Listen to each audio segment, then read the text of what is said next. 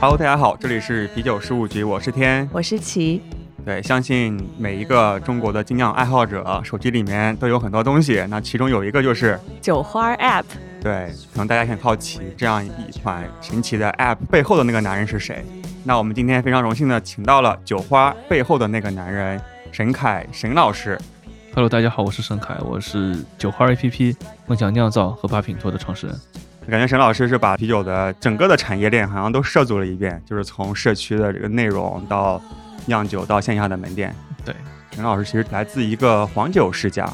哎，我们家做黄酒做了七代人了，一百五十多年。哇，我们叫沈永和黄酒，这个黄酒源自于绍兴，但在上海可能更多见一些。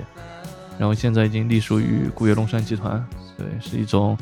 年轻人可能都不是很熟悉的酒精饮料。他的目标客群是那种年纪比较大的长辈吗？还是？它主要集中于江南、皖南、湖北的局部地区，然后主要是四十五岁以上的中老年男性。然后，但实际上在日本占据了整个中国黄酒消耗量百分之十五，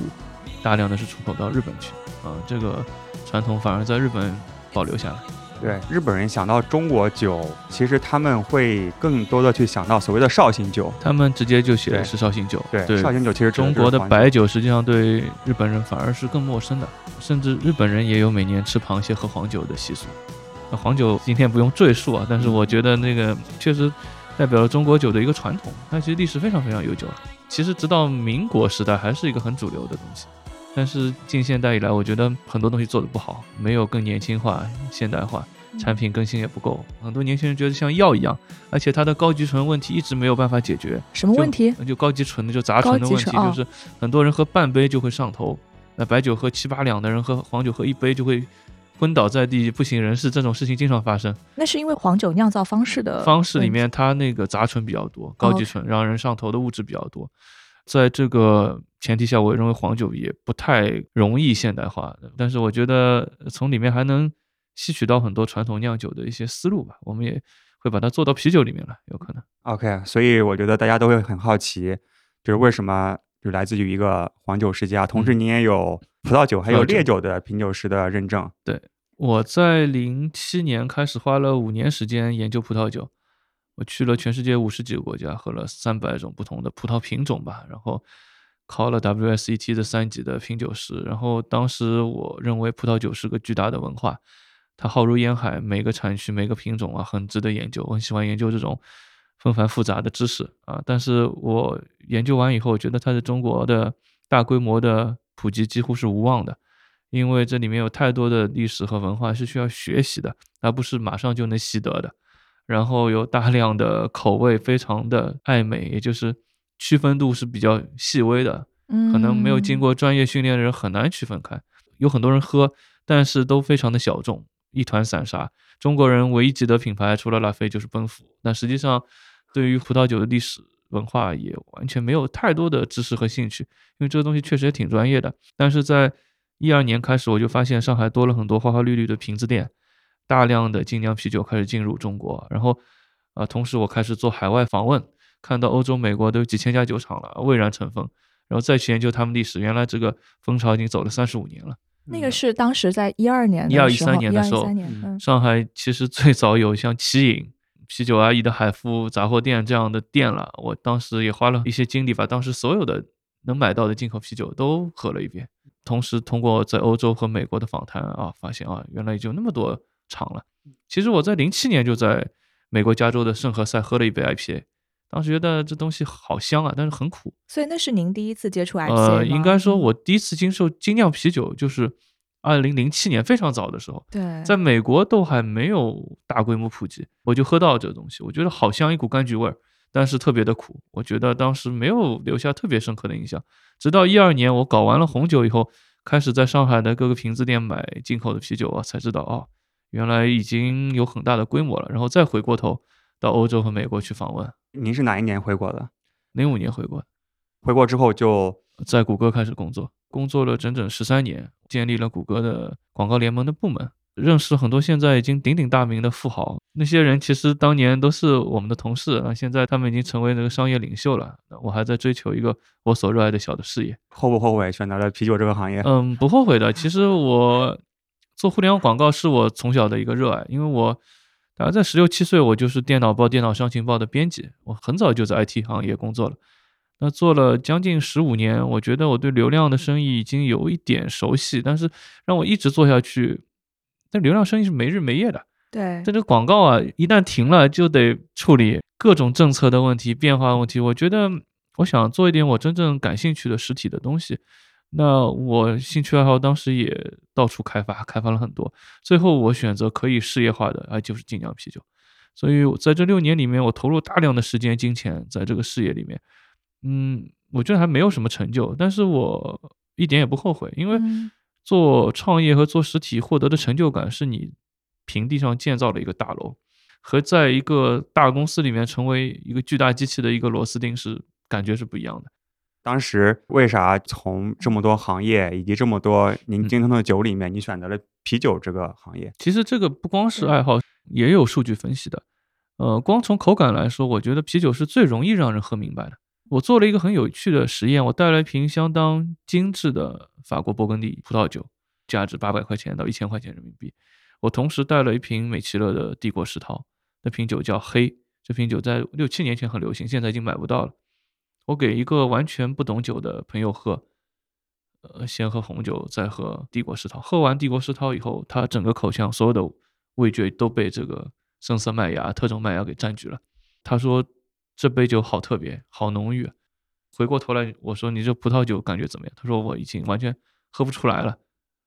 呃，所以给我感觉就是葡萄酒很精致。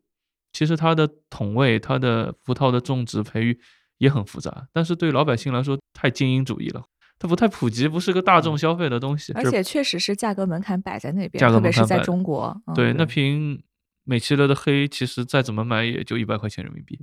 然后大家能一瞬间的喝出它的区别，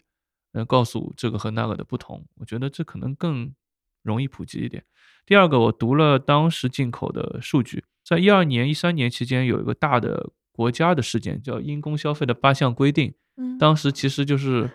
各种高端的洋酒、红酒、烈酒的进口是受到了一定的抑制，因为不允许公款去报销这些东西。但是我们看到的一个数据叫进口啤酒。在五年之内涨了百分之七百，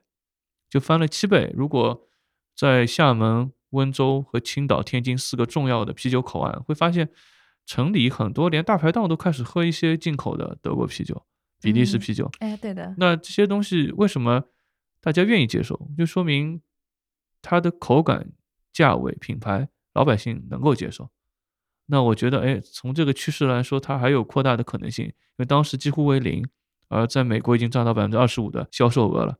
很多投资人当时也是看这个数据。为什么在一四一三一四一五一六都有一些精酿方面投资？大家依据的数据也都是这个进出口的数据，还有对于这个趋势的判断。第三个原因呢，红酒刻板，它很多产区啊规定你赤霞珠要占百分之八十五，梅洛加百分之十五，不能太多创新。有很多创新了以后，就发现很有意思的酒。在法国、意大利都有一些叫 Table One 或者 IGT，就地区性酒，它其实都是非常好的，卖的也很贵。但是它是因为不符合传统的规定，没有按照这个配比来加这些葡萄品种，那所以我觉得这里面有种保守势力，就特别的刻板。而精酿啤酒几乎是天马行空，可以加所有东西。我可以说颜色叫赤橙黄绿青蓝紫，味道叫酸甜苦辣咸。这个都不是开玩笑的。如果要细讲，我每一种怎么做的，我都告诉你。绿的是加什么，蓝的是加什么，嗯，辣的是加魔鬼椒。它真的是很开放，而且它能模仿别人。这句话意思就是，我可以做一款过桶的酒，喝上去像烈酒；我可以做一个高果香的酒，喝上去像葡萄酒。我甚至可以把鸡尾酒配方用精酿啤酒的方式给它做出来，比如紫色的，带一些酸的调味的。我觉得。特别自由，它代表了一种巨大的创造力。这个我觉得对我的人生来说是一种活力的表现。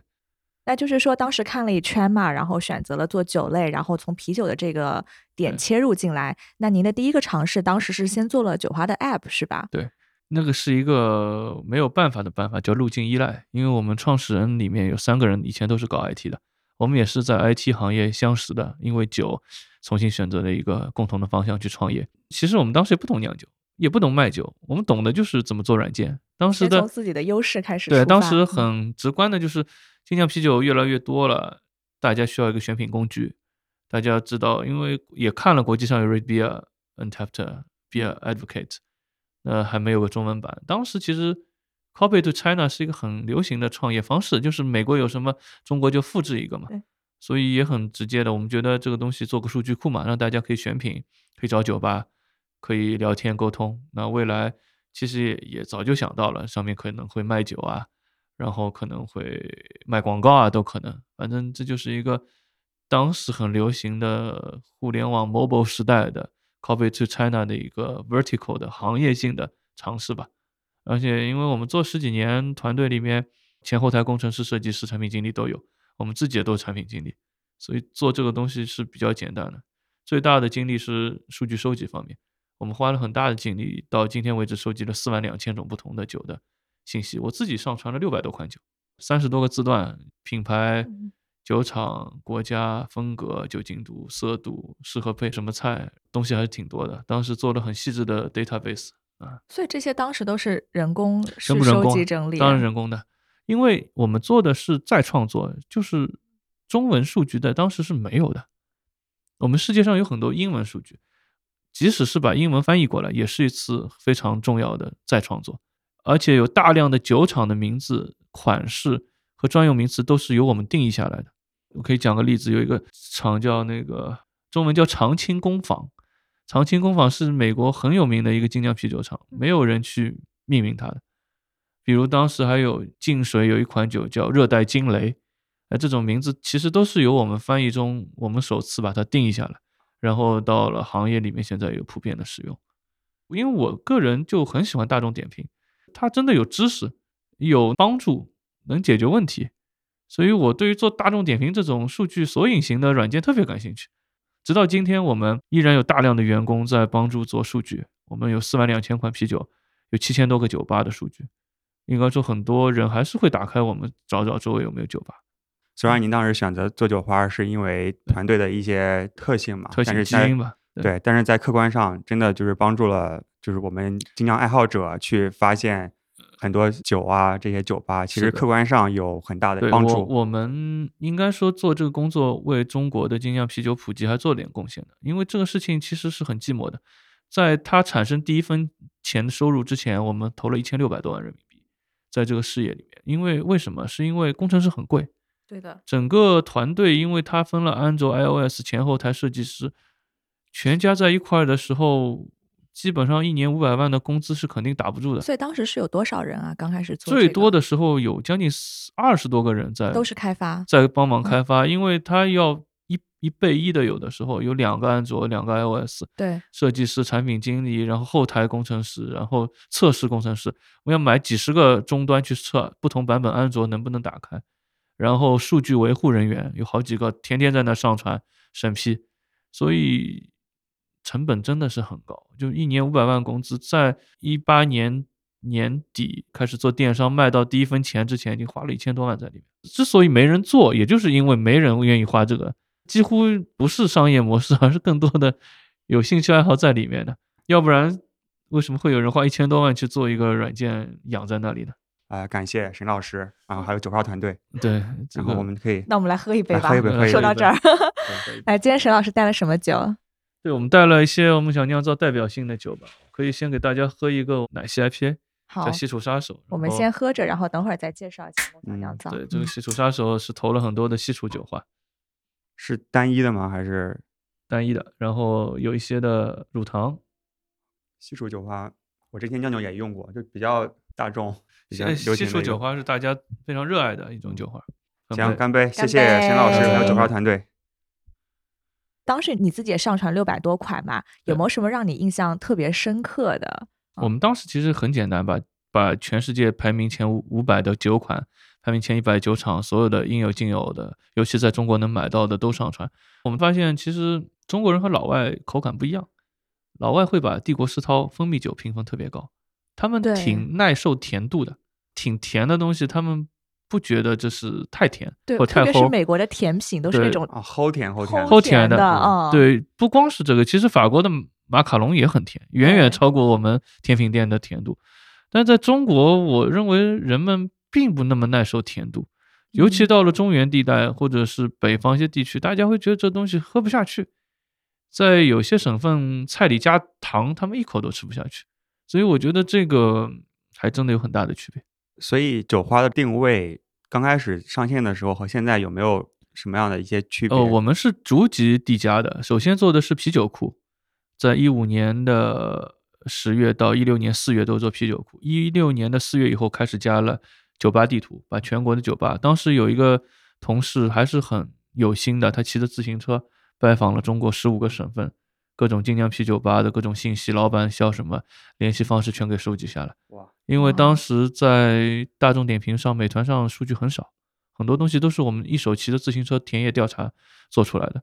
那第三个模块上了那个社区模块，就人们可以讨论了，可以发图片，可以召集一些朋友讨论一些事情了。那最后上的是电商模块，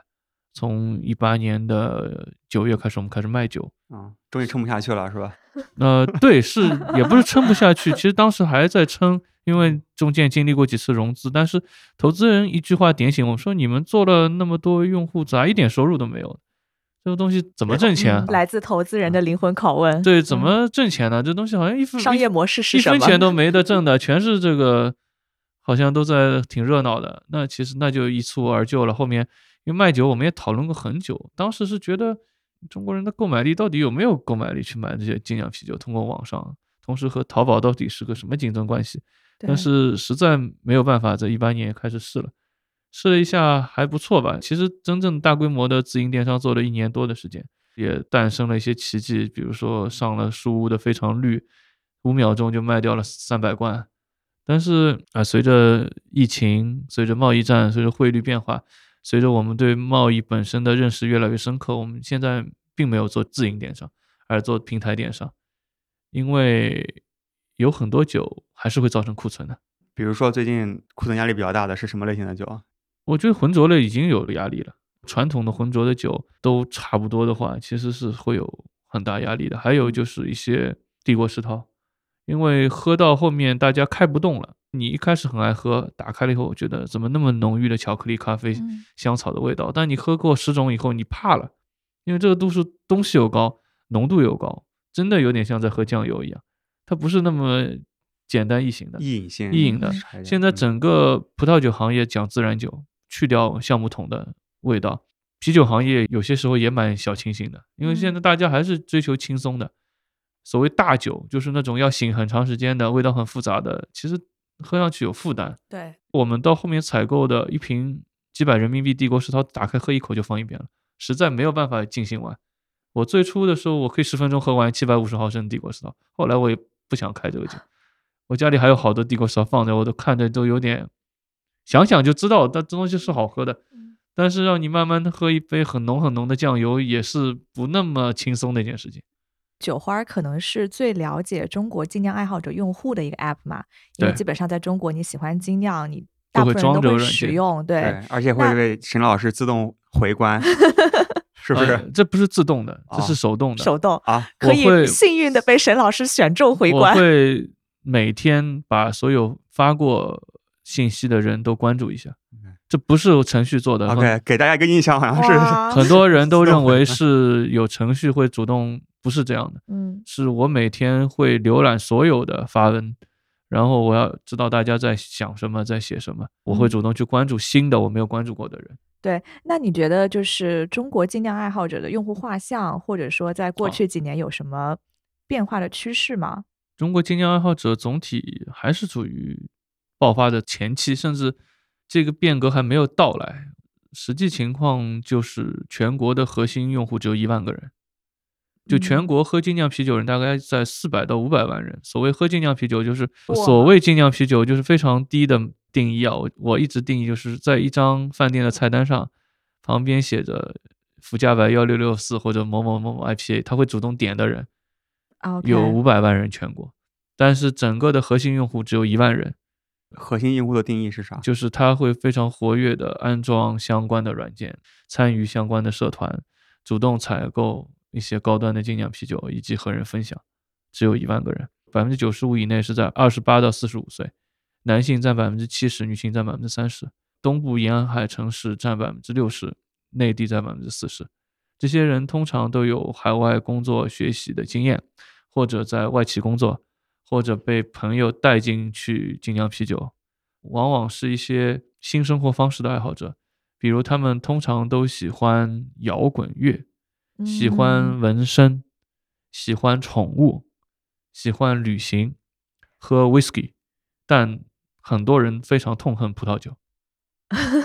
为啥这个你有因没有分为析过？麦汁做的酒和葡萄汁做的酒有巨大的冲突。喝精酿啤酒的人认为喝红酒的人装逼，根本不懂，在那装；喝葡萄酒的人认为喝精酿啤酒的人粗俗，嗯所以他们有巨大的鸿沟。但是他们和 whisky 没有任何的鸿沟，通嗯常对，喝了几杯精酿啤酒会拿出来喝单一麦芽或者怎么样。有一部分是比较富裕的人，但是有大量的并不是很有钱的，但是他认为更多的是一种身份象征，就是说他认为我与众不同，我懂这样一种东西，我知道什么是 IPA，我知道什么是帝国石涛，什么是古斯，以至于我和剩下的同龄人是不一样的。我对生活有那么一点点美好的追求，所以为什么我前面讲了一些爱好，比如纹身、摇滚乐、旅行，都是那种比较表达自我的，呃，而且喝精酿的人离婚率非常高，就基本上个性非常强，不容易妥协。呃，精酿酿酒师离婚率高达百分之七十，哇就是酿中国的这个是我从来没有听中过的一个国核心的五十到六十个酿酒师里面，有百分之七十以上是不结婚或者离婚的。他们不能为了这个爱好或者口味和人妥协，OK，嗯就追求自我，然后有是比较追求自我、有个嗯性，对质量的追求，对于人生理想的追求，有时候是不妥协的。OK，这些数据都很敏感，我也第一哦次告诉大家。哇，对，真的非常棒。嗯，挺刷新的。对，刚才陈总分享了很多这些画像，就是从咱们这个平台能够得到一些印证的，基本上也是和我们的一些跟收听听众心听众的标标签也是非常的非常的一致接近对对非常接近。对，精酿不是那么年轻，二十多岁人在喝奶茶，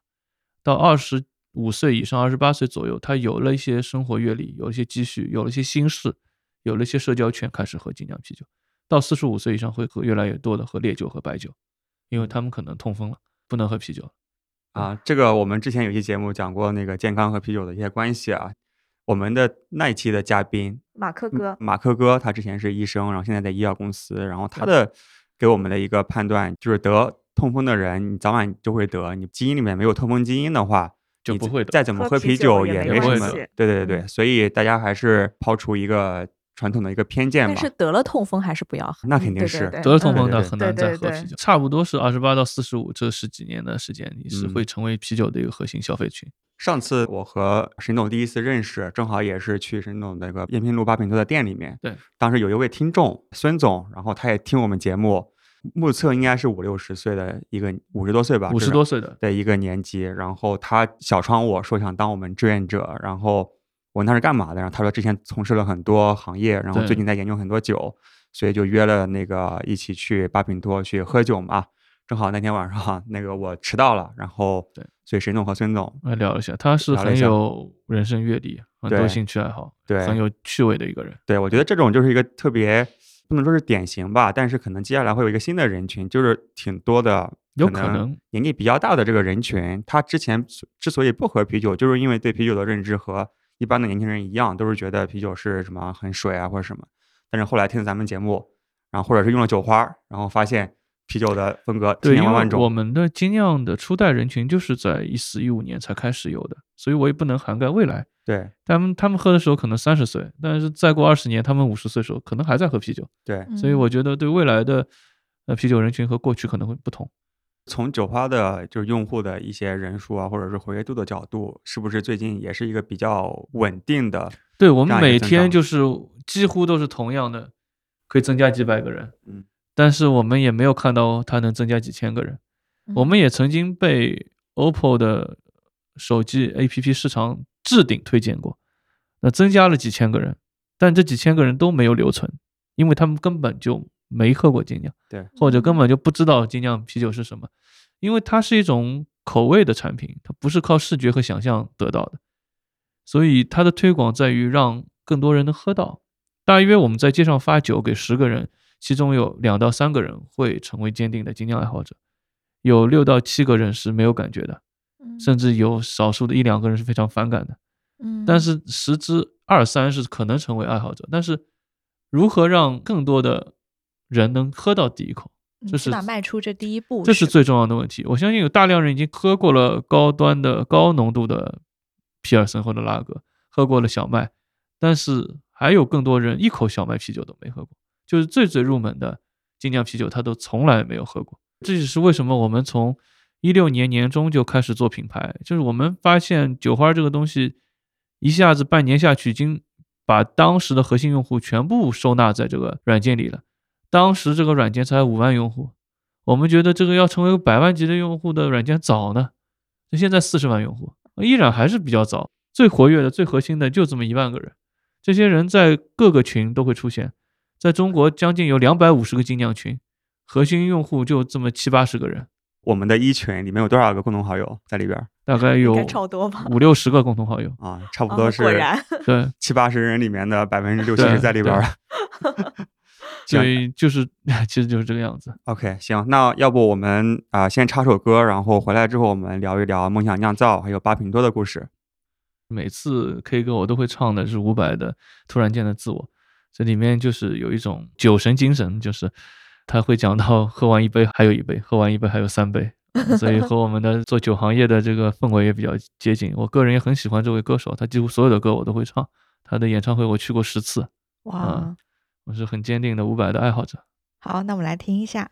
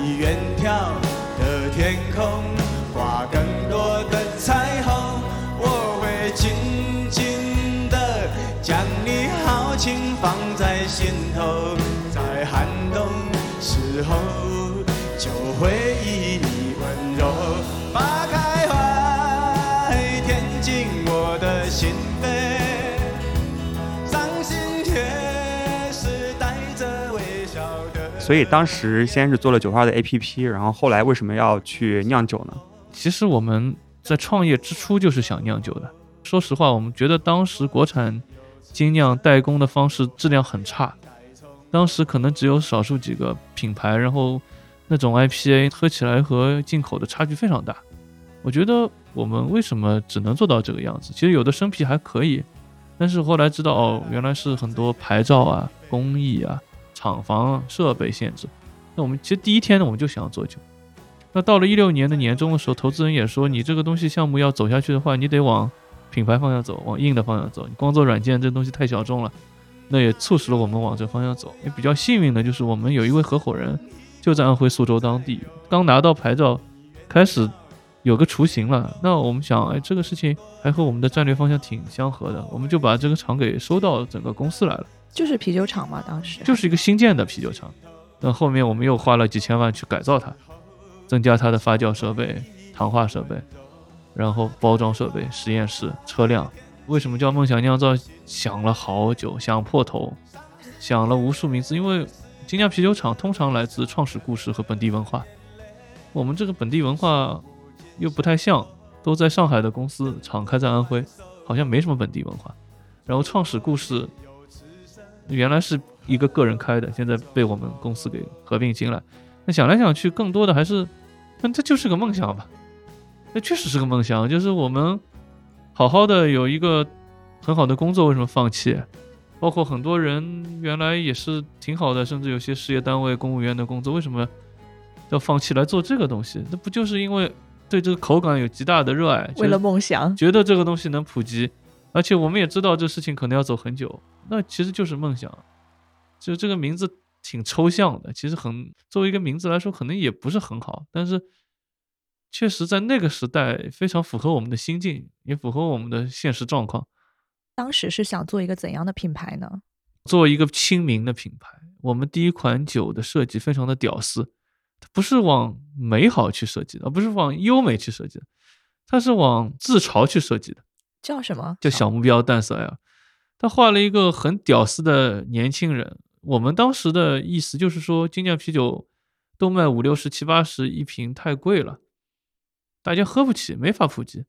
我们想的还是让大家能够都喝上，它不是那么高大上的东西。我们希望它还是就是一个二十块钱一瓶，甚至二十块钱以内一瓶的东西，让大家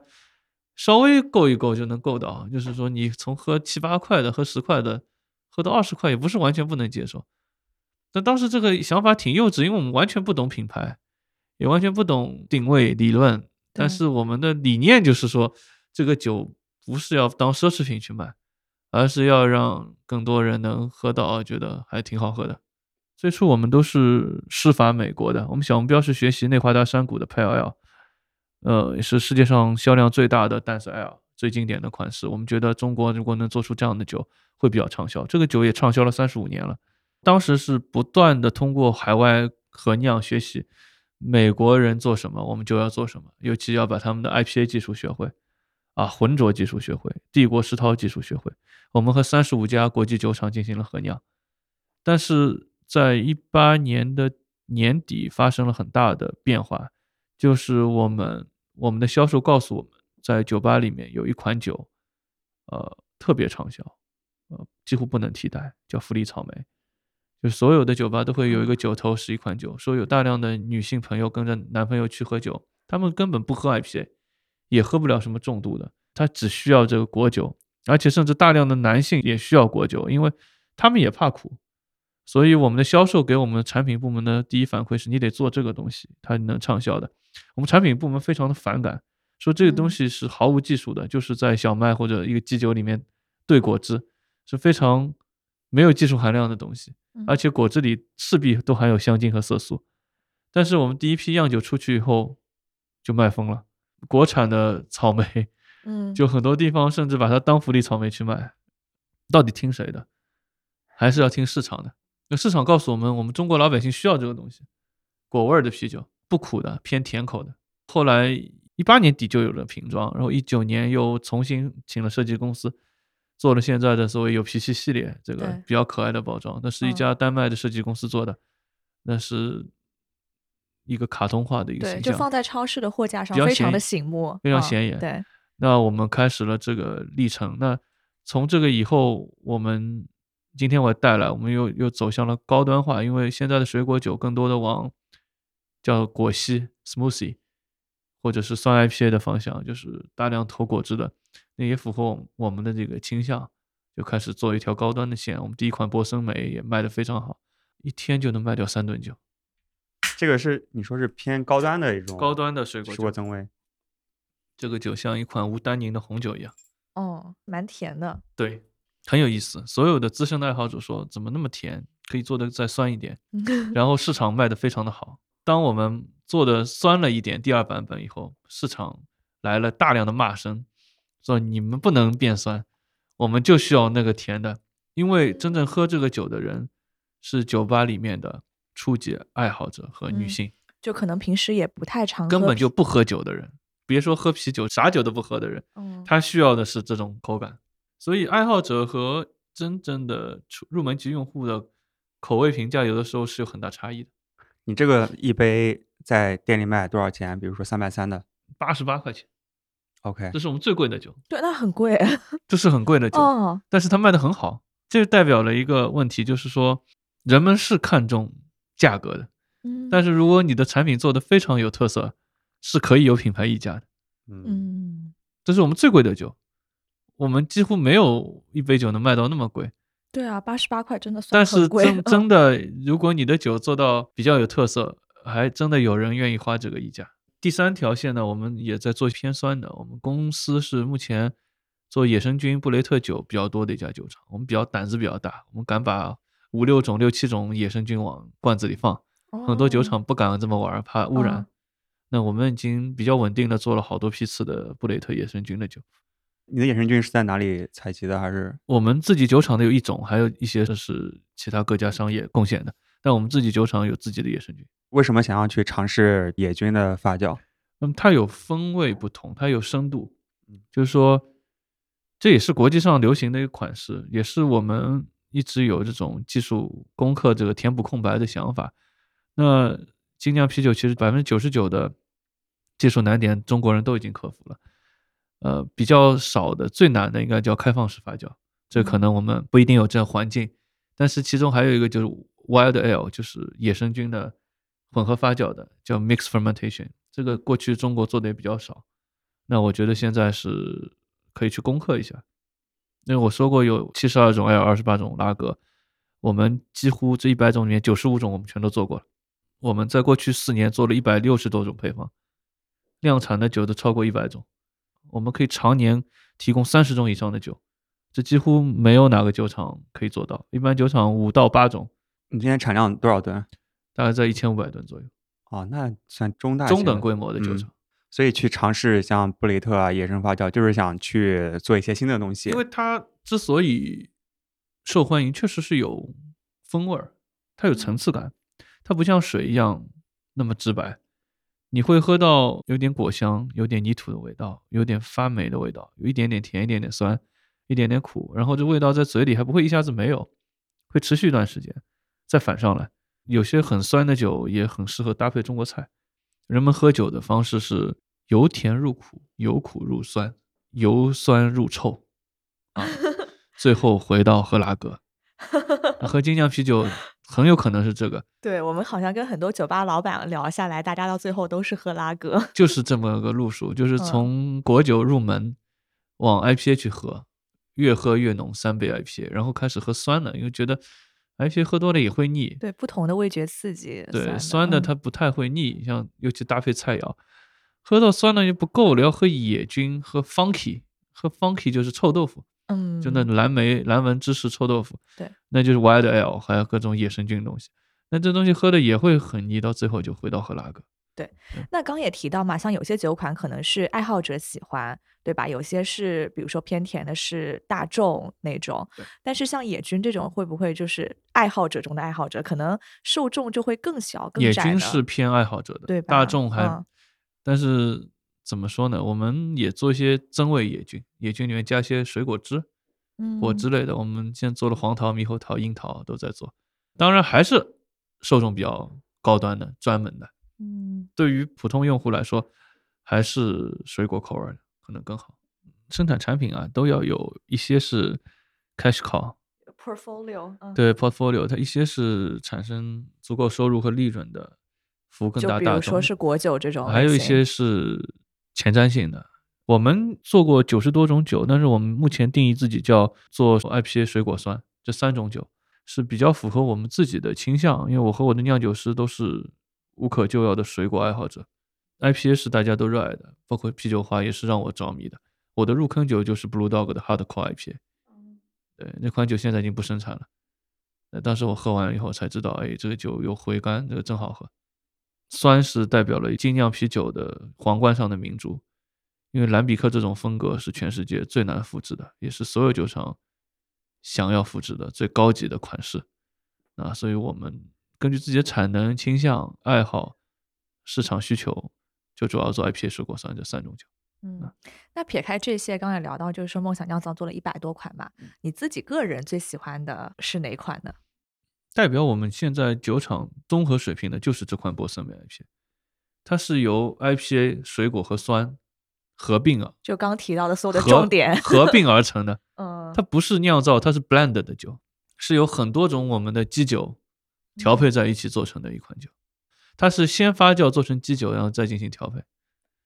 这代表了我们最高的工艺水平。这款酒和我们的目前的战略定位是最符合的，还贵，还比较贵。对，对，你会不会想去尝试酿一些所谓的本地的啤酒，或者是中国特色的一些啤酒？我们很想啊做过很多本地的啤酒，但是结果未必很受欢迎。就是我们其实连续两年做冬季艾尔，我们的冬季艾尔是加了烧鸡的香料的，因为我们酒厂所在地是中国弗里吉烧鸡的诞生地，是安徽弗里吉的所在地。我们加了八种大灰、小灰、八角、桂皮、香叶、草果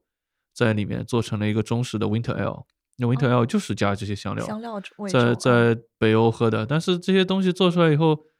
比较 geek，就这个酒特别的，其实是从专业角度来说很成功，增味也很好，也符合 Winter Ale 的品类的要求，但是老百姓不爱喝，他在喝一锅卤味儿、卤料，你吃潮汕卤水或者 那个酱鸭或者什么卤鹅这种味道，然后加点甜味儿，啊这玩意儿喝起 来就不像酒啊，就是这东西没法卖。对，只适合搭配烧鸡一起喝。对，然后那感觉太重了。黄酒、啤酒，我其实也非常的在意，但是我们现在还是遇到很多难点的，因为是米的味道比麦低，就是它很难压过麦的，就是我们想把香气吗？还是对香气，我们想嗯把糯米的味味道融合到啤酒里面去，但是米的浓度特别低，它几乎没什么香气，也没有太多甜味儿，所以要以它为主打，有的时候不那么容易。我们现在还在想办法。你会想去做什么过什么黄酒坛啊之类的？呃，我们想过，但黄酒坛是一个陶瓷的缸，它是透气的，它其实没有太多风味儿。那哦个做过黄酒的缸，其实里面最多含有一些酒液，你混合一下可能，但是这个缸本身不能带来太多风味，它没有什么单宁桶。味啊。对于这个线下的店铺嗯来看，我觉得就八品多也是个非常有意思的一个店铺。对，你是怎么想到去开线下的门店？其实经销渠道、线下渠道也不足以完全跑足你的产能，而且几乎所有的品牌都在开直面用户的店，它是更好的一种直面教育的地方。我在美国访问，他们很多人说精酿兴起不是光有这些酒，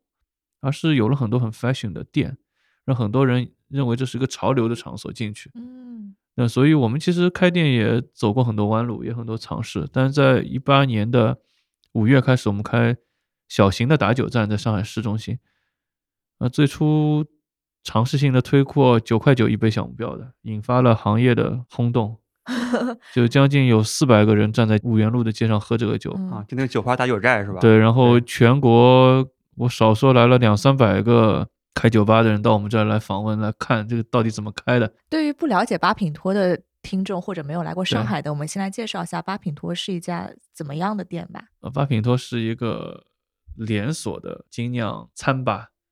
是以酒为主的，希望以相对平易近人的酒的价格，反正最低的平均价是在二十到二十五之间吧。我们也启发和倡导了全国打酒站的风潮。对，我们开了以后，全国各地多了很多这样的打酒站，大嗯家都在卖差不多的价位。那我们有一些旗舰店是配餐的，我们也是餐倒是很精致的，倒不会是很粗糙的。我们希望用好的餐食告诉大家，喝啤酒可以和好的对饮食搭配。就比如说我第一次经过八品托的店的时候，可能当时也没有见过太多这种特别小的一个打酒站这样的概念吧。然后当时就是逛街的时候路过一个门店，然后看到很多酒头摆在那边，然后也没有什么座位，大家就是在吧台边上站着。对当时觉得哎很新奇，然后一看价格还挺便宜的，所以就觉得这个入门门槛还是挺低的，就可以直接进去哎打一杯喝一喝这种感觉。其实我们是一个试错，或者想要看看价格到什么时候能打破用户的购买热情，基本上在二十块钱一，和我们之前的说法是一样的。就是在目前的经济情况下，中国老百姓不愿意超过二十块钱去试错一杯陌生品牌的啤酒，就感觉有点像在喝奶茶嘛，因为奶茶的价格也就是也二十块钱左右，二十嗯块钱左右。其实我们应该放得更大，从 FMB 整个行业角度来说，一个 beverage 一个饮料，一个陌生饮料的试错成本应该在二十块钱。嗯，那你就看你的供应链和你的能力了，怎么去做这个东西，怎么能做出利润来。第二个就是精酿啤酒到底是卖给老外的，还是中国人能喝不喝？那到底是卖给白领的，还是普通老百姓能能不能喝？它到底是卖给市中心的人呢，还是郊区的人能不能喝？所以我们这个 hypothesis test 还没有完全结束。但就我们得到的结论来说，精酿啤酒的受众里有相当部分的是老外。因为他们不需要教育，他们天然天天从小就在喝这东西，他知道什么是。但是能看到趋势也是有大量的中国年轻人，他受过国外教育或者很早就知道这个东西了，他是能接受这个口味的啊。第二个，他是不是一定白领喝的？还是我们现在发现也不是，甚至有很多年轻的艺术家还没什么收入的，或者是有很多这个学生学生、嗯对，现在大学生也很多，他也会开始喝这个东西。第三个绝对不是市中心喝的，我们现在有些店开在郊区的，开在居民区里面也有人喝。嗯，然后四五十岁的郊区的那个中年男性，在下楼倒垃圾的时候就喝一杯 IPA，然后再回家，哎，其实我觉得这是一个很好的场景，哎，就是在融入社区，然后这是很好的场景，但嗯是也是很难做的，因为绝大多数社区里的人是根本不知道精酿啤酒，就是很多人还是觉得这是一种市中心的商业街、酒吧街来玩儿的时候能看到的东西。你在自己的小区门口放着卖 IPA 的，很多人还是有点漠然，或者是完全不知道这是干什么的。很多什么互联网公司啊，什么都在做下沉市场嘛。对，那精酿你觉得会不会是一个还比较难下沉的一个精个？酿主要还在一线、一线半，线是因为在中国的三线到五线市场有大量的类精酿啤酒，他们指的通是黑白黄啤酒，他写黑啤、黄啤、白啤，什么原浆一斤原浆一斤五块钱，就每五百毫升是五块钱，那一点五升通常卖十五块钱，一点五升一个铁壶，确实或者一个塑料袋，嗯，那你想五块钱五百毫升什么意思呢？就是一瓶三百三十毫升的酒只能卖到四块钱，那这个几乎是精酿啤酒的出厂价，而不是零售价，甚至是代工的出厂价。所以以三到五线城市的下沉来说，我我觉得目前还不到火候，除非你的厂就是专门做这种三四块钱的。从一般的品牌化的精酿来说，去下沉到这种五百毫升五块钱、六块钱的市场还很难，因为是没啥利润。嗯，对你也很难到村里面、到县里面去，他们通常都是本地销售、本地运输的，因为啤酒是重货，是水，运输是占了大量的成本，所以啤酒不是像面膜这样能轻易的寄到全国各地去的，嗯，它有它的销售半径的问题，嗯，利润空间也没有面膜高。对利润空间也没有面膜高。嗯，所以目前开店还赚钱吗？开店有的赚钱，有的保本，有的还在努力赚钱中。嗯，每个店其实都是一个自己的社区，这个社区里面的用户、里面的居民，他的需求是不一样的。呃，他对于你的认知、你的产品的规划都是需要变化的。餐饮就是世界上最难做的生意。上海有超过一万家的餐饮店，中国老百姓对酒不是主要的消费，他们希望坐下来，连吃带喝，有一个环境聊聊天，酒对他们来说是次要的。嗯但是你为了卖酒，要去打造一个有座位、连吃带喝、有环境的场景，付出很高的人员、运营、品牌的成本。对我之前去延平路的八品托，对我去过大概两三次吧，有一次是去喝，后来就去打酒，我觉得很便宜，就去朋友家去聚会嘛。对，我自己带个桶，然后可以去打打酒。然后其实我不知道二楼有座位可以吃东西。对对，但但其实是有的，就是你现在也是非常看重所谓的餐酒搭嗯配。呃，如果能够不卖菜，光打酒就能很好盈利，我们坚决不卖菜。但是如果你租金成本是不能够靠打酒就能挣回来的，你必须卖菜。嗯，你要卖菜的话，就有环境、菜品、营销各种需求，这也是中国精酿行业所有人都遇到的。应该说，所有的大型的品牌都在开自己的餐吧，而且里面的餐的比重是非常高的。嗯几乎酒是非常次要的，嗯，这就是现状，就是精酿啤酒在中国人的消费的世界里是一个比较次要的东西。那接下来有没有什么新的一些想法或者是规划？其实我们还是老的想法了，也没有什么新的想法。我们把自己的以水果酒为特长的酒先做做多，做做好。八品托的门店也会继续开，目前还是在上海及上海为中心的这个地区吧，开到呃能开一家活一家吧，因为开店不一定都能活下来，因为餐饮的倒闭率是年化百分之一百二十，就能活过半年的餐厅都很少。嗯，去年应该 不止，对，二零二零年。就打开我的大众点评，发现我收藏的好多店都是已经在歇业了。嗯，是这样，就是能活过半年就是成功。所谓创业不是大富大贵，创业的成功就是活着，一直活着就是创业成功。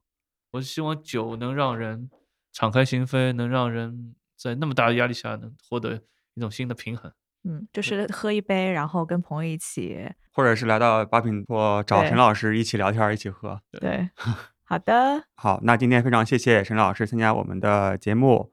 然后也希望大家可以啊、一起来体验梦想酿造的啤酒，然后或者是来到八品多一起喝酒。来上海的话，可以去延平路的八品多店看一下。沈老师再给大家介绍一下地址在哪里。在延平路一百三十五号，靠近武定路口。好的，然后顺便说一下，延平路八品多也参加了我们的